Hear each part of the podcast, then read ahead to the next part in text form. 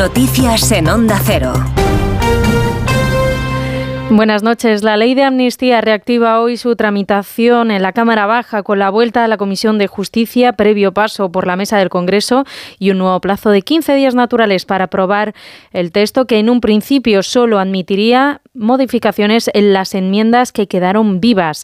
El presidente del Gobierno, Pedro Sánchez, ha abierto la puerta a realizar una modificación de la ley de enjuiciamiento criminal como parte de la negociación para convencer a Junts de que vote a favor de la ley de amnistía. Juan de Dios Colmenero modificar la ley de enjuiciamiento criminal para modificar el tiempo de investigación y de instrucción judicial. El presidente del gobierno considera que todavía hay margen para seguir negociando con Puigdemont y salvar al mismo tiempo su ley de amnistía. Durante la entrevista con Antonio García Ferreras en La Sexta, Sánchez ha insistido en que es una ley impecable, que sirve para pacificar Cataluña y que es, por supuesto, constitucional.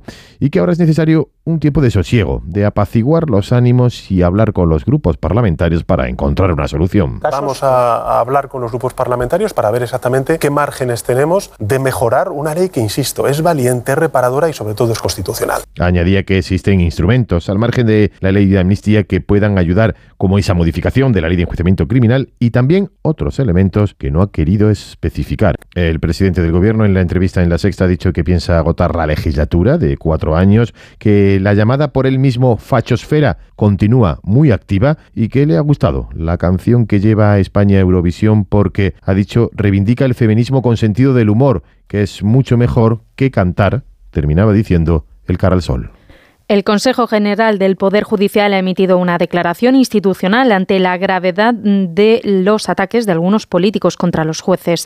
La declaración ha sido firmada por unanimidad de todos los vocales, tanto conservadores como progresistas, para dejar patente la gravedad de las acusaciones que hicieron la semana pasada dirigentes políticos contra miembros del Poder Judicial. Han hecho un llamamiento directo al Parlamento en el que piden que se asegure que durante las intervenciones parlamentarias se guarde el respeto a la independencia del Poder Judicial, evitando descalificaciones que puedan minar la confianza de la ciudadanía en el sistema judicial.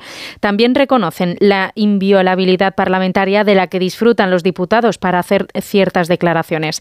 Así lo han transmitido tras el pleno extraordinario convocado por el presidente Vicente Aguilarte a propuesta de vocales conservadores indignados por las manifestaciones que realizaron portavoces de varios grupos parlamentarios durante el debate de la ley de amnistía, llegando a acusar a jueces de prevaricadores.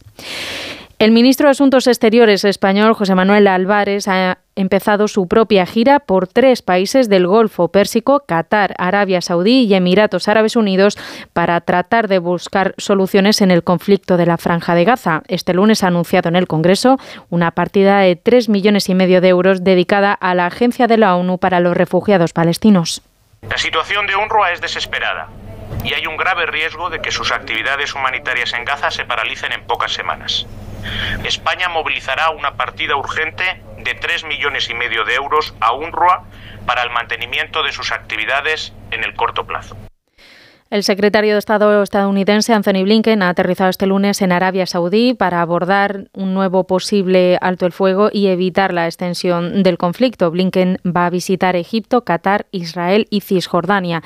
Hay sobre la mesa una nueva propuesta para otra tregua e intercambio de rehenes por presos palestinos que está estudiando Hamas. Y en Estados Unidos, en California, se registran lluvias récord. Más de 14 millones de personas se encuentran en alerta en el estado por un fenómeno conocido como río atmosférico.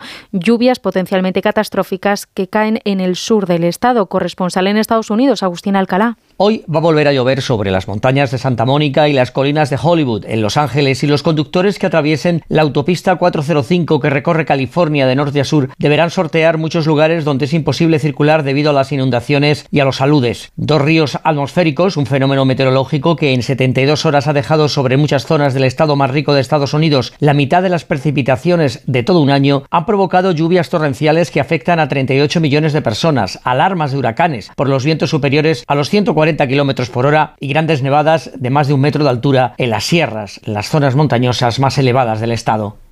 Eso ha sido todo por ahora. Más información a las 4, a las 3 en Canarias. Síguenos por internet en ondacero.es.